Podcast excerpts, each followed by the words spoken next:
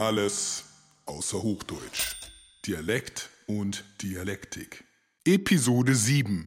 Der Superlativ des Superlativs. Hallo und herzlich willkommen. Hier sind wieder Bettina Ehrlich und Christian Tschörner mit ihrem Podcast aus der leider immer noch, ja, immer noch geschlossenen Schaubühne. Heute bei uns zu Gast unsere Schauspielerin Caroline Haupt und die Philosophin Eva von Redecker. Ihr erinnert euch vielleicht, in der letzten Folge haben wir über Piscator gesprochen und seine Bemühungen um eine proletarische Gegenkultur zum Bürgertum. Heute allerdings springen wir noch einmal ein Stück zurück und zwar Richtung Jahrhundertwende und sprechen über ein Kapitel deutscher Geschichte und zwar über deutsche Kolonialgeschichte und betrachten uns da etwas genauer das Verhältnis von Sprache und Herrschaft. Ja, das ist ein kleiner Schlenker, ein kleiner Exkurs, aber hoffentlich auch interessant. Sie erinnern sich, die Theaterschaffenden trafen sich äh, im Schauspielhaus am Gendarmenmarkt 1908, um die Feinheiten der Hochlautung zu besprechen. Und zeitgleich, also genau zum gleichen Moment, saß äh, in der Wilhelmstraße 62 gleich um die Ecke im Reichskolonialamt der Kolonialbeamte Emil Schwörer an Vorschlägen einer deutschen Kolonialsprache, dem sogenannten Welt- oder Kolonialdeutsch. Also Hochkultur, Gendarmenmarkt, Barbarei, Wilhelmstraße, nur ein paar hundert Meter Luftlinie voneinander entfernt. Ja, und dieser Kolonialbeamte Emil Schwörer war der Meinung, dass die deutsche Sprache einfach zu schwer zu erlernen sei, mhm. einfach zu komplex. Von der Aussprache wollen wir gar nicht erst reden, wissen wir selbst aus den vergangenen Podcast-Folgen, äh, wie sehr da um Ausspracheregelungen gerungen wurde. In jedem Fall, er war der Meinung, die deutsche Sprache sei zu schwer zu erlernen und damit zu einem ernsten Hindernis geworden, und zwar ein Hindernis im Kampf um die Vormacht in der Welt. Genau. Denn darum ging es ja inzwischen im Deutschen Kaiserreich um die Vorherrschaft in der Welt. Ein Platz an der Sonne war damals ein sehr beliebter Werbeslogan für das Unternehmen Weltherrschaft im Deutschen Kaiserreich.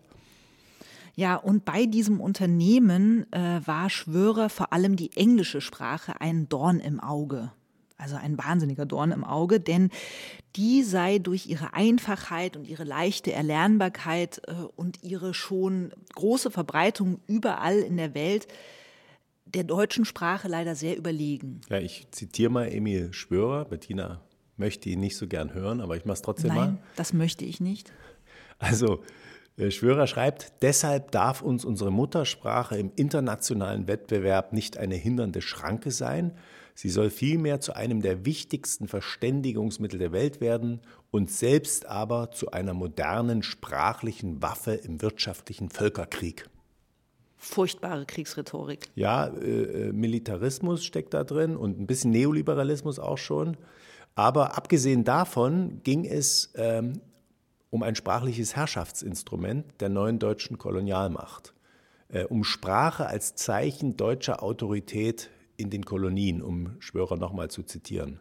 Er erfand also eine Sprache, dieses Kolonialdeutsch, mit einem Wortschatz von höchstens 600 Worten, mit einer radikal vereinfachten Grammatik und versprach, dass man diese Sprache in vier Wochen und ohne Schulbesuch äh, lernen könnte.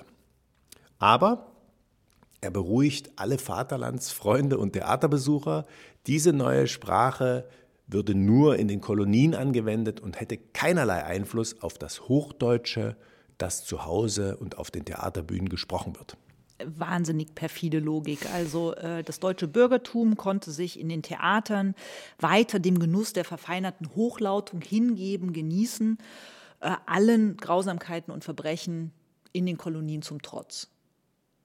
Ähm, ich würde da jetzt gerne Walter Benjamin zitieren, der es für mich eigentlich ziemlich treffend auf den Punkt bringt, indem er sagt, es ist niemals ein Dokument der Kultur, ohne zugleich ein solches der Barbarei zu sein. Schwörer veröffentlichte seine Welt- oder Kolonialsprache übrigens 1916, also mitten im Weltkrieg, der eigentlich faktisch schon verloren war. Und damit war der Traum von der Weltherrschaft äh, zwar leider noch nicht endgültig, aber äh, zumindest fürs Erste ausgeträumt. Ja, soweit unser kleiner Exkurs. Jetzt begrüßen wir bei uns aber erst einmal unsere Schauspielerin Caroline Haupt. Die Schauspielerin. Ich sitze da und esse Klops auf immer Klops. Ich kieke, staune, wundere mir, auf einmal geht sie auf die Tür. Nanu, denk ich. Ich denk Nanu, jetzt ist sie auf, erst war sie zu. Ich gehe raus und kieke und wer steht draußen? Ike. Ike? Nee, Ike. Ich bin Caroline Haupt.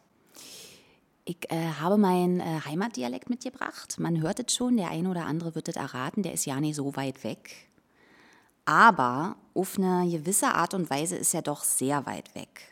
Weil das äh, Berlinerisch oder auch das Brandenburgisch, äh, wie das ja bei mir auch äh, der Fall ist, das ist ja was, was irgendwie jeder sprechen kann. Und was auch jeder spricht. Und was auch jeder von sich behauptet, dass er das sprechen kann. Ja? Und ähm, wahrscheinlich ist es auch ja nicht vermessen, sondern irgendwie auch legitim, habe ich überlegt, weil Berlin ist ja irgendwie seit Jahrzehnten eigentlich eine Stadt von so Zugezogenen. Und da ziehen ja nicht nur Brandenburger rein, die irgendwie einen ähnlichen Dialekt haben wie die Berliner, sondern zieht man auch aus Hessen und aus Bayern. Und Berlin ist ja auch sexy und das schon seit so lange. Und dann will man sich ja auch identifizieren mit der Stadt, in der man lebt. Und das macht man natürlich über die Sprache. Und deshalb äh, adaptiert man dann den Dialekt, bringt aber natürlich seine Rudimente, die man in seinem eigenen Heimatdialekt hat, mit ein. Und so ist wahrscheinlich dieses Berlinerisch seit Jahren so einem permanenten Wandel unterlegen. Und das ist ja nicht so leicht zu sagen, das ist das Berlinerisch. So, und das sind die Regeln und was davon abweicht, das ist nicht Berlinerisch, weil das halt so fluide ist. Und aber das gibt trotzdem so ein paar, paar Sachen, die man wahrscheinlich herausstellen könnte, was so typisch ist, wo sich auch alle drauf einigen würden, auch wenn sie aus Hessen kommen und Berlinerisch sprechen. Ähm, das ist das I, das zum Ü wird. Ne? Also ich sage nicht Tisch oder Kirche oder Fisch, nein, ich sag Tisch. Und das ist auch richtig angenehm. Man merkt das richtig. Das fällt so runter, Tisch. Ja, ich kann das einfach fallen lassen. Ich muss nicht noch das I so nach oben tragen. Das fällt einfach runter. Tisch, Fisch, frisch, Elf. Ich liebe ja auch die Elf in Berlin, ja. Elf und zwölf. Das ist nicht die Elf und die Zwölf, zwölf sagt man dann. Ähm, das ist das eine. Dann gibt es noch so was, äh, dass man das am Ende, das spricht man eigentlich nicht. Beim Nicht sprichst du nur, weil da ja noch ein T geschrieben wird. Deshalb sagst du nicht. Aber so eigentlich, wahrscheinlich, das letzte, das lässt du einfach so offen, das sprichst du einfach nicht. Und dann gibt es noch diese Umlaute, das Au. Ja, das Au, das wird so richtig, das O wird so, ja, wie so gejault am Ende. Und das ist ja auch im Hochdeutschen, dass du nicht genau sagst, du sprichst das U natürlich auch nicht, das ist so ein bisschen Richtung O, aber im Berlinerischen ist das einfach noch mehr, das ist das genau. Das fällt einfach alles so runter. Und ähm, ja, ich habe auch überlegt, dass ja auch äh, Theater, ne? Im Theater ist ja auch das Berlinerisch, das ist eigentlich wie eine Theatersprache. Nicht auf der Bühne, aber so hinter der Bühne und vor der Bühne, als wäre das Berlinerisch im Theater oft wie so, das ist ja nicht nur Dialekt, wenn man Berlinerisch spricht, sondern das ist auch wie so eine Lebenshaltung, die sich dadurch transportiert. Ja, ich bin auf Zack, ich bin wach, ich lasse mir nicht die Butter vom Brot nehmen, ich spreche, was ich denke, ich, ähm, ich habe einen klaren Gedanken. Ich äh, bin, äh, ich, ich, bin Herr meiner selbst, ja, Frau meiner selbst. Und ich äh, bin zwar schroff, aber ich bin authentisch. Ja, und das ist so was, so ein Wert im Theater, wo ich immer staune, wenn ich mit Leuten rede, die dann so ganz selbstverständlich Berliner und dann kriegt man mir Gespräch mit, ach, du kommst ja nie aus Berlin, ach, und du wohnst ja nie in Berlin, aber du hast diesen Dialekt so einfach adaptiert, weil das halt mehr ist als nur ein Dialekt, der dich in irgendeinen Ort verortet, so, oder in, irgendein, in irgendeine Region.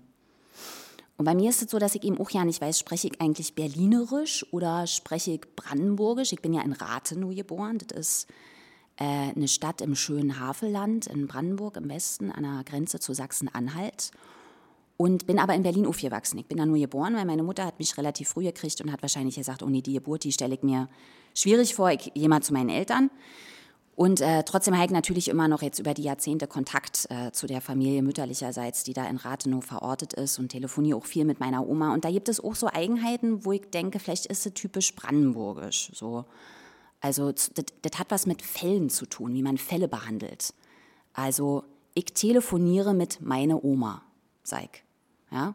Oder später bin ich aus Berlin nochmal zu Die Fischköppe gezogen, nach Mecklenburg-Vorpommern. Das ist richtig, das ist meine Oma und das sind die Fischköppe, aber in dem Fall müsste ich den Fall ja anders behandeln und das machen die nicht, die Brandenburger.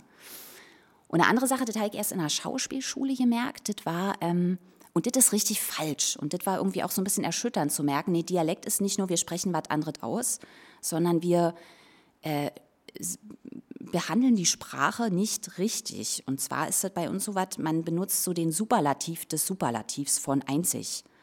Also das Einzigste. Meine Oma sagt immer, das ist das Einzigste, was zählt, Caroline. Das ist hm und hm und hm. Und dann habe ich an der Schauspielschule gemerkt, das ist falsch. Das, das, ist, das ist ja auch völlig unlogisch. Das ist ja schon das Einzige. Wie soll das noch das Einzigste sein? Und dann habe ich auch die Zeit irgendwie versucht, da immer mal meine Oma drauf so festzunagen, sagen, Oma, das geht nicht, das heißt eigentlich das Einzige, das wisst du schon. Sie, ja, ja, ich weiß das, Carolina, klar. Ja, ich, ich, ich achte mal drauf, die, das, das ist natürlich drin, das ist, äh, das ist Reflex, das geht nicht mehr weg. Und wenn die das aber jetzt sagt am Telefon, wenn sie mir sagt, das Einzigste, dann das wird mir richtig warm ums Herz, weil das ist Heimat. Das, ich höre das Einzigste und ich weiß, das ist das ist zu Hause, so, so sprechen wir. Ähm, und, ja. die, und deine Eltern haben auch Berliner oder Brandenburgisch gesprochen oder nur, nur die Großeltern? Eigentlich ist es vor allem in dieser Rathenower Gegend gewesen. In Berlin, meine Mutter hat, also ich würde sagen, wir hatten eben diese Rudimente von Dialekt, wo man aber selber sagt, nee, wir sprechen eigentlich Hochdeutsch. Aber jeder andere von außen würde sagen, nee, das ist äh, eindeutig in die Region zu verorten. Aber in der Schule kann ich mich nicht daran erinnern, dass wir so explizit Berlinert hätten. Wo in Berlin bist du denn aufgewachsen? Im Osten, also in, in Mitte, in der Wilhelm-Pieck-Straße damals, jetzt Torstraße.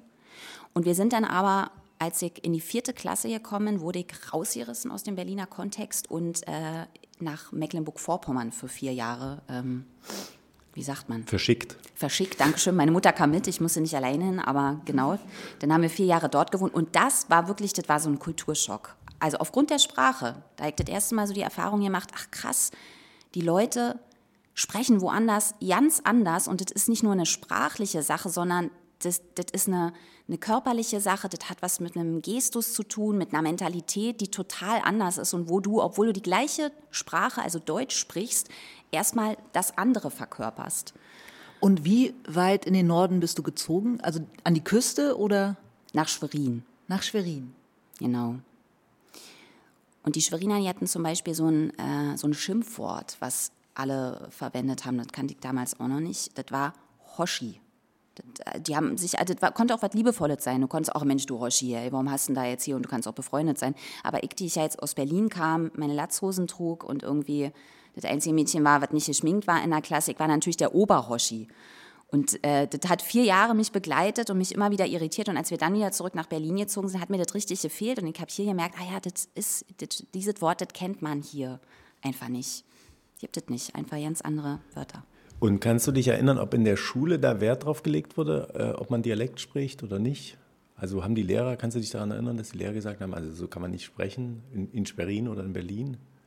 Nö, das hätte ich eher im sozialen Miteinander so mitbekommen dass man da manchmal so einen Spruch gibt, wieso sagst du denn Ditte? Mhm. Ditte, Ditte, Ditte, was ist denn Ditte? Also so, so dass, dass man so darauf irgendwie gestoßen wurde, aber nicht im Sinne von reglementiert und verboten und bitte Hochdeutsch sprechen. Es war eher denn erst in der Schauspielschule, dass man eben das merkt, dass man überhaupt, obwohl man, man denkt ja, man spricht Hochdeutsch, bin ja auch so groß dadurch auch, dass ich die verschiedenen Kontexte hatte, denn dort darauf gestoßen zu werden, dass gewisse Aussprachen überhaupt nicht, äh, Gesundheit, Gesundheit, Äh, jetzt habe ich meinen Faden verloren. Mit der Rotze, die auf den Boden flog. Das ist ja genau das, was nicht passieren soll. Nieser mitten in eine Rede. Ja, aber es passiert. Die Fenster sind offen noch, es zieht ein bisschen. Ja. Also wir waren bei der Schauspielschule, ja, da wird man darauf gestoßen, dass man eigentlich dann doch nicht Hochdeutsch spricht, obwohl man eigentlich denkt, dass man es eigentlich schon ganz gut spricht. Mhm. Und wo man es auch immer merkt, ist bei, den, äh, bei so Sprecherjobs. Da ist ja wirklich der, die Konzentration voll auf die Sprache und da gab es einige Situationen, wo ich drauf gestoßen wurde, auf eine, so eine Selbstverständlichkeit. Ich dachte, ja, Hochdeutsch natürlich, das spricht man so aus, aber nee, eigentlich nicht. Aber da würde ich vielleicht jetzt mal ein Rätsel mit euch machen. Mhm. Ja, bitte. Weil mich das auch interessieren würde, wie ihr das aussprechen würdet. Ihr kommt ja beide auch, ihr seid ja aus Ostdeutschland beide, ne? Mhm. Mhm. mhm. Ja, da gibt es dann, würde ich mal, ist jetzt wie so eine Umfrage, ne? wenn man so Umfragen macht und eigentlich schon das Ergebnis im Kopf hat und hofft, dass es, äh, dass es matcht. Wird. Ja, genau. Ähm, also wie heißt denn dieses ähm, Gewürz, nenne ich es mal ganz allgemein, das ist so schwarz und länglich, man kann es aufschneiden in der Mitte und dann sind da so Körner drin, die kann man rauskratzen und für süß speisen. Vanille. Vanille? Ja, würdest du es auch so aussprechen? Ja. Vanille, ne? Ja. Würde ich auch sagen, Vanille. Es hatten wir letztens in einem Hörbuch, da ging es um die Vanille und dann wurde ich unterbrochen, die Aufnahme, nee, nee, das heißt irgendwie anders. Und dann haben wir den Konrad Duden befragt und du kannst schon Vanille sagen, aber an erster Stelle empfiehlt er Vanille. Mit diesem aufwendig über die Zunge geschobenen JI. Vanille soll man eigentlich sagen. Das ist Blödsinn. Ich kenne aber niemanden, der das sagt. Ich eben auch nicht. Und dann haben wir uns äh, eben darüber unterhalten. Dann meinte auch der Aufnahmeleiter irgendwann zu mir, naja, wo kommst du denn her? Und dann habe ich gesagt, na, aus Berlin. Er so, ja, aus welchem Berlin? Dann habe ich gesagt, na, pf, aus dem Osten. Und dann war kurz Stille und seine Augenbrauen hob sich und damit war irgendwie alles klar. Also Leipzig warst du auf der Schauspielschule dann, oder? Ja, Genau. in Leipzig habe ich studiert und bin dann auch noch vier Jahre dort geblieben. Also war ich, glaube ich, acht Jahre in Leipzig. Ähm, ich, ja, das, äh, das ist schon auch geprägt von so Vorurteilen. Ähm, das Verhältnis, also ich erinnere mich an einen frühen Ostseeurlaub, ähm, wo die Nachbarn auf dem Zeltplatz aus Sachsen kamen und der eine aus Sachsen hat sich wirklich freiwillig der Sachsen-Paule genannt. Und so war dann irgendwie auch dieses, äh, dieses Bild auf den Sachsen-Paule. Das sind irgendwie alle so, äh, so, so einfachere Leute, was ja überhaupt gar nicht stimmt, aber das ist schon irgendwie so, es gibt ja so mit jedem Dialekt verortet so, so ein bisschen gewisse Klischees. Ja, na, man musste sich dran gewöhnen, auf alle Fälle. Aber ich habe mich dran gewöhnt. Und dann war ich noch mal so vier Jahre später ähm, da zu Besuch in Leipzig und hatte ein Fahrrad dabei, bin aus dem Bahnhof raus auf so eine Rolltreppe, habe mein Fahrrad sehr umständlich festgehalten und vor mir stand ein Mann und der drehte sich um und, und sagte irgendwie so, wo sind wir war? Und ich habe es überhaupt nicht mehr verstanden, überhaupt nicht mehr. Ich dachte, ja, wahrscheinlich hat er mich irgendwie so ein bisschen angepisst, weil ich hier mit diesem Fahrrad und fand das irgendwie blöd. Und dann sackte das aber so langsam im Gehirn, was er sagen wollte. Und er wollte sagen, brauchst du Hilfe mit dem Fahrrad? Und sag mal, in welchen Situationen verfällst du wieder ins Berlinische? Ja, am liebsten, wenn ich mit äh, Freunden rede, die auch aus Brandenburg, Potsdam, Berlin kommen. Oder wenn ich halt auch genau mit meiner Familie telefoniere, mit meiner Oma. Das ist auch manchmal so ein wirklicher Lustgewinn, dass man auch so sich in diesem Dialekt so nochmal ganz anders versteht. Man weiß, ach, wir sprechen diesen Dialekt, das verbindet uns, unabhängig von unserer Freundschaft. Ähm, dann kriegt das auch manchmal mehr oder weniger Ausschläge, dass man in den Dialekt verfällt. Aber zum Beispiel bei meiner Oma, wenn ich mit der telefoniere, das ist einfach, das passiert sofort. Das merke ich ja nicht. Also das ist dann einfach da und dann spreche ich halt so mit der. Ja. Und im Theater hast du das Gefühl, das wird zu wenig Dialekt gesprochen auf der Bühne oder würdest du dir das wünschen? Kannst du dir das vorstellen? Es wird schon wenig Dialekt gesprochen. Bei mir würde jetzt sofort irgendwie der, äh, der, der Druck dazu kommen, da müsste man ja auch mehrere Dialekte anbieten können. Aber die Idee, dass man mit seinem Heimatdialekt äh, auf der Bühne den Raum kriegt und sich dann eigentlich diese verschiedenen Dialekte trotzdem miteinander so verständigen, als würde man Hochdeutsch sprechen, ist eigentlich klingt sehr reizvoll. Dass diese Sprachbarriere gar nicht thematisiert wird, dass einer Berlinert und der andere sächselt, dass es dann einfach egal sein kann. Die Expertin. Ein wirklich schöner Dialekt, das Berlinische, muss ich Ja. sagen. Sehr, sehr schön. Also mir absolut sympathisch. Und toll, hier noch so eine echte Ostberlinerin im Ensemble zu haben, oder? Ja, vor allem gibt es so richtige UrberlinerInnen ja gar nicht mehr so häufig. Also so wirklich urige Metropolitinnen. Kann man das so sagen? Metropoliten abgeleitet von Kosmopoliten, also Ja, Metropolitin? ja, warum nicht? Ja, kann man bestimmt sagen. Also außer vielleicht in der orthodoxen Kirche, weil da gibt es nur Metropoliten. Metropolitinnen sind da nicht zugelassen. Aber apropos Metropole, im Zusammenhang mit unserem Podcast ging es ja häufiger um den Gegensatz Metropole-Provinz. Also einerseits der Dialekt ist gleich provinziell, rückständig, andererseits die Hochsprache ist weltläufig, metropolitisch und fortschrittlich. Von unserer jetzt via Zoom zugeschalteten Expertin, der Philosophin Eva von Redeker, wollten wir deshalb zuerst einmal wissen, was es mit diesem Gegensatz eigentlich auf sich hat. Irgendwas ähm, fasst die natürlich, ich finde das sehr 20th Century. Also die, ich glaube jetzt, das ist nicht mehr die äh, zentrale äh, Gegenüberstellung von sozusagen Hochsprache versus Dialekt als Bildungsmarker und als Aufstiegsmarker. Und also in meiner Kindheit wurde gerade das Plattdeutsche war ja diese Art von Dialekt, die den Leuten richtig ausgetrieben wurde, ja, und die als ähm, verhe- also für eine Bildungsbiografie ganz unvereinbar galten. Aber ähm, ich glaube, inzwischen ist es gar nicht mehr so sehr die Hochsprache, sondern eher eine Art von Weltläufigkeit, ähm, Metropolitanismus auch in Englisch fließend sprechen können und sich in kulturellen, äh, ähm, kosmopolitischen Codes auskennen, was ähm, der Gegenbegriff wäre. Und vielleicht, also vielleicht ist die Gegenüberstellung sogar eher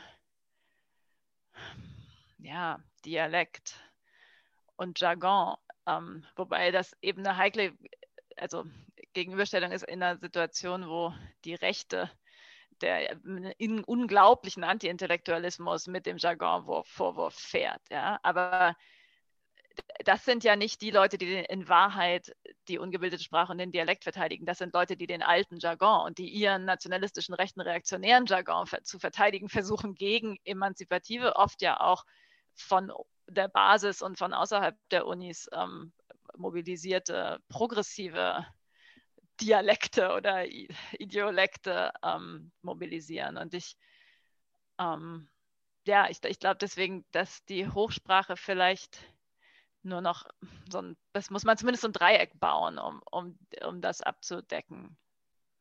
Also du warst ja auch oder bist noch immer eigentlich eine richtige Pendlerin zwischen verschiedenen Welten. Also du lebst auf dem Land, äh, hast dich aber lange auch immer in der Stadt bewegt, weil du an der Humboldt-Uni studiert hast, dann auch da begonnen hast zu arbeiten. Und insofern gab es da also immer auch einen Perspektivwechsel, der mhm. ja vielleicht auch total viele Möglichkeiten bietet, aber vielleicht auch nochmal auch Reibung bedeutet. Könntest du darauf noch ein bisschen eingehen?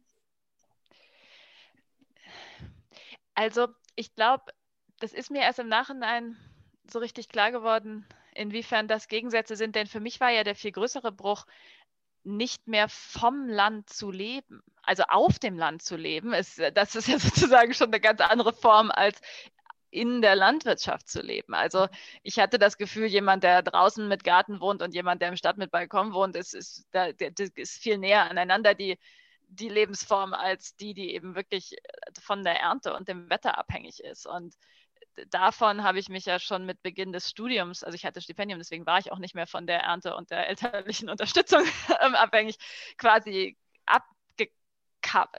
Ähm, und dann trotzdem sind es natürlich relativ unterschiedliche Welten und für mich war das ein großer Zugewinn, mir das erhalten zu können, in jeder der Welten halb fremd zu bleiben, aber eben auch für beide Seiten so eine halbe Heimat zu finden. Ja? Also irgendwie nicht verlernen zu müssen, dass man aufs Wetter guckt und in der Erde wühlt, was auch ja ein guter, also weißt du, die Art von akademischen Karrieren, so wie die im Moment laufen, du, man ist unter einer Art von, von Arbeitsdruck und Stress, das also für mich zumindest funktioniert das nicht, dann zu sagen, oh, am Wochenende mache ich Wellness oder so. Da brauche ich irgendwie einen Gegenstress. Also da hört man halt nicht auf. Zu. Aber wenn ich irgendwie nach Hause komme und da ist irgendwie wuchert das Unkraut oder da ist ein Loch im Dach oder, oder die Leute, Nachbarn kommen und sagen, hier muss man, kann man alte Ziegelsteine bergen, da müsst ihr mal mit abdecken kommen. Und da, wenn ich da sage, ich habe morgen eine Frist für ein Peer-Review-Gutachten, also von wegen Jargon, ja, das, das, das funktioniert halt nicht. Und dann, dann muss da eben diese Mauer da abgeräumt werden. Und dann merkt man, habe ich manchmal gemerkt, krass, ich habe jetzt ähm, zwei Tage nicht gesessen und dann kannst du deinen Montag wieder irgendwie anfangen in der Stadt. Also diese Art von, von ganz ähm, physischem Kontrast war für mich ein großer Luxus es ist ja von diesen Anywheres die Rede und den Nowheres jetzt ganz genau. Gut. Und wenn man auf ja. die politische Landkarte guckt, dann kann man das auch eigentlich überall auf der Welt äh, sehen, dass die äh, ja. äh, rechtspopulistischen äh, Parteien oder, oder Figuren vor allem in der Provinz oder auf dem Land Zulauf haben. Da haben sie Mehrheiten in den Städten, auch in Amerika zum Beispiel, aber eigentlich überall, auch in Ungarn in, sind in den Städten eigentlich liberale oder linke Kräfte in der Mehrheit mhm. und auf dem Land und in der Provinz ähm, nicht, sondern da sind das mhm. Rechts, Rechtspopulisten. Kann es sein, dass wir zu viel Jargon reden, wie du sagst, so Wissenschaftsjargon und zu wenig Dialekt? Sind wir, sind wir vielleicht, müssen wir mehr Dialekt sprechen, um überzeugender und überhaupt äh, überzeugender zu sein oder überhaupt verstanden zu werden? ich fürchte, diese Haltung verrät schon den Jargon, zu denken, dass wir, die ach so privilegierten irgendwie Kulturschaffenden, da jetzt irgendwie anders uns kümmern müssen um diese abgehängten Leute. Also ich meine, auch mit dem Land gesprochen, da geht einem noch das Klappmesser in der Hosentasche auf. Ja. Also das ist doch, das, so, so funktioniert irgendwie gesellschaftliche Öffentlichkeit nicht. Wenn es, also einerseits muss es, müssen, glaube ich, mehr Räume für, für echte Partizipation und ähm, ja, demokratischen Meinungsstreit geschaffen werden und Foren, in denen Anliegen nicht nur irgendwie so im Kummerkasten abgegeben werden können, sondern ähm, auch sozusagen wirksam äh, Probleme gelöst und gestaltet werden können.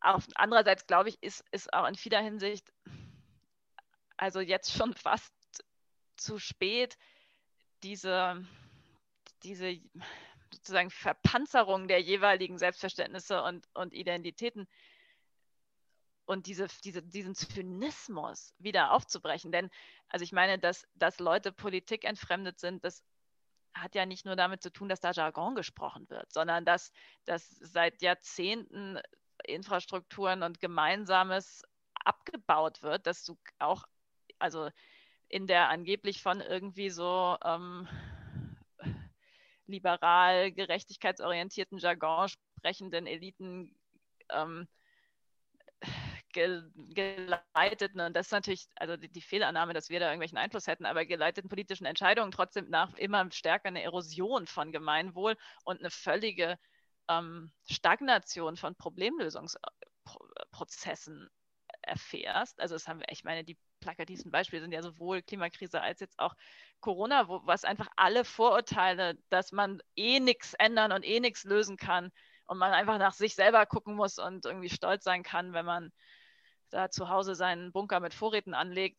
Das wird ja diese Art von, von grimmigem, so isolierten Egoismus wird ja die ganze Zeit bestätigt sich sozusagen in der Erfahrung angesichts der, der gesellschaftlichen Widersprüche, die es gibt. Und das wirst du nicht los, indem du weniger arrogant bist. Trotzdem finde ich es immer wieder verblüffend, wie herablassend und, also oft ist das dann eben auch klassistisch, ne, sich angeblich ganz, ähm, oder was heißt angeblich, oder in bestimmter Hinsicht wahnsinnig reflektierte, um soziale Gerechtigkeit bemühte Sommergäste hier äußern, ja, und wie man merkt, das ist, ich glaube, es hilft uns auch, also und ich will mich da gar nicht ausnehmen, ich glaube, mir gegen meine eigene Überheblichkeit hat ganz gut geholfen, dass wir hier auch so eine internationale Truppe sind und bestimmte Klassenmarker sind ja so nationalkulturabhängig und dann eher meine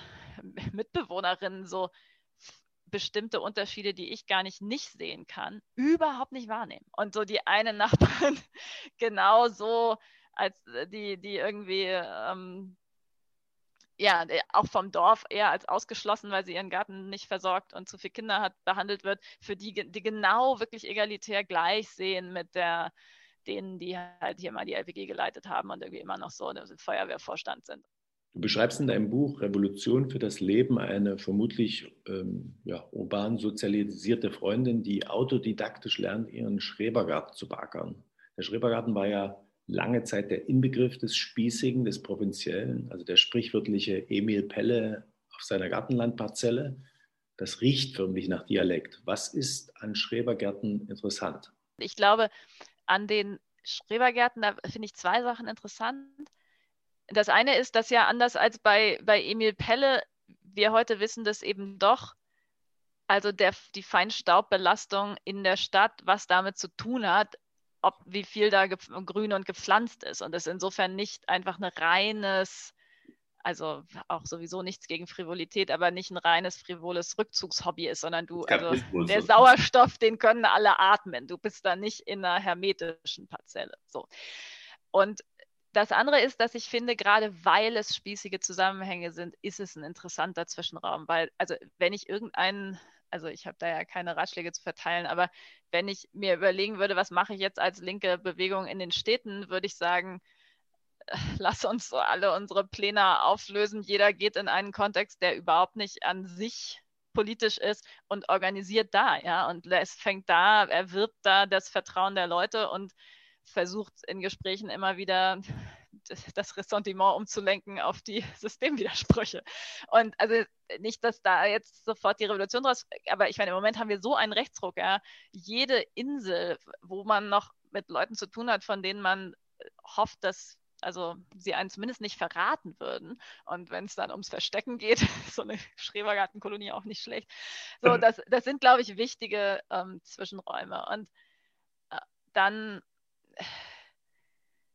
ja, dann ist die Frage, wie nutzt man den? Und übt man dann Teilen ein oder nicht? Und ähm, übt man, schafft man einen Rückzugsort?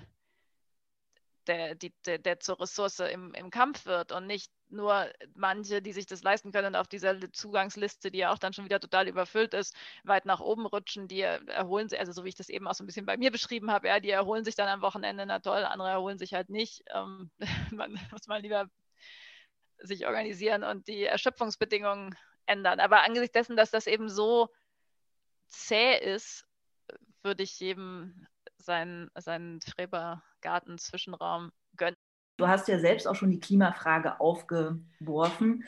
Natürlich haben wir StadtbewohnerInnen spürbar eine schlechtere ökologische Bilanz als die LandbewohnerInnen. Mhm. Und äh, trotzdem würde man ja sagen, dass vielleicht die Zukunft, wie du es ja gerade auch von deinen FreundInnen beschrieben hast, äh, eine urbane ist, was auch immer an äh, revolutionären Kräften aufkommen möge, was an Veränderungen passiert, ist die Zukunft vielleicht trotzdem mehrheitlich urban. Äh, und wie löst man genau diesen Widerspruch auf? Also, dass mhm. eben die urbane Bilanz denkbar schlecht für unser Klima ist, wir also da was radikal ändern müssten, aber so wenig dazu fähig sind, das aufzugeben eben, dass der nächste beste Kaffee 300 Meter weiter ist. Ja. Und sich überhaupt vorzustellen, also überhaupt ja. vorzustellen, wie soll das, wie soll das gehen? Ja, ja, also ja, lass mal machen. Ich meine, es kommt dann natürlich eh anders und, und äh, vielleicht sind wir auf dem Mars, aber also Gott, hoffentlich nicht und wirklich nicht. Also ich meine, jede zerstörte Erde wird bewohnbarer sein als der Mars. Aber ich glaube, dass die Städte, wenn es einen politischen Gestaltungswillen gäbe, natürlich unendlich viel Potenzial hätten, viel ressourcenschonender ähm, organisiert zu werden. Ja. Und das, wenn man da mal drüber anfängt nachzudenken, ist es ja total faszinierend, was du alles ändern kannst und musst. Also allein schon, das ist ja nicht nur nicht nur die Frage irgendwie der Heizkosten und Isolierung, sondern dann auch Baumaterial, ja, weg von Zement hin zu mehr Lehmputz. Ähm, wie begrünt man das Ganze für, für, eine bessere Luftqualität? Insofern wäre es ohnehin schon eine Stadt, in der man dann wieder mehr äh, in der Erde wühlen Talent ausüben könnte. Ähm, insofern glaube ich, dass, die, dass es sogar aus ökologischen Gesichtspunkten ganz, ähm, also auch günstig sein könnte, wenn viele, viele Leute konzentriert in Städten leben, weil du da eben mit viel dichterer Infrastruktur ähm, die, die gemeinsam versorgen kannst, viel mehr Sachen, viel mehr Ressourcen teilen kannst.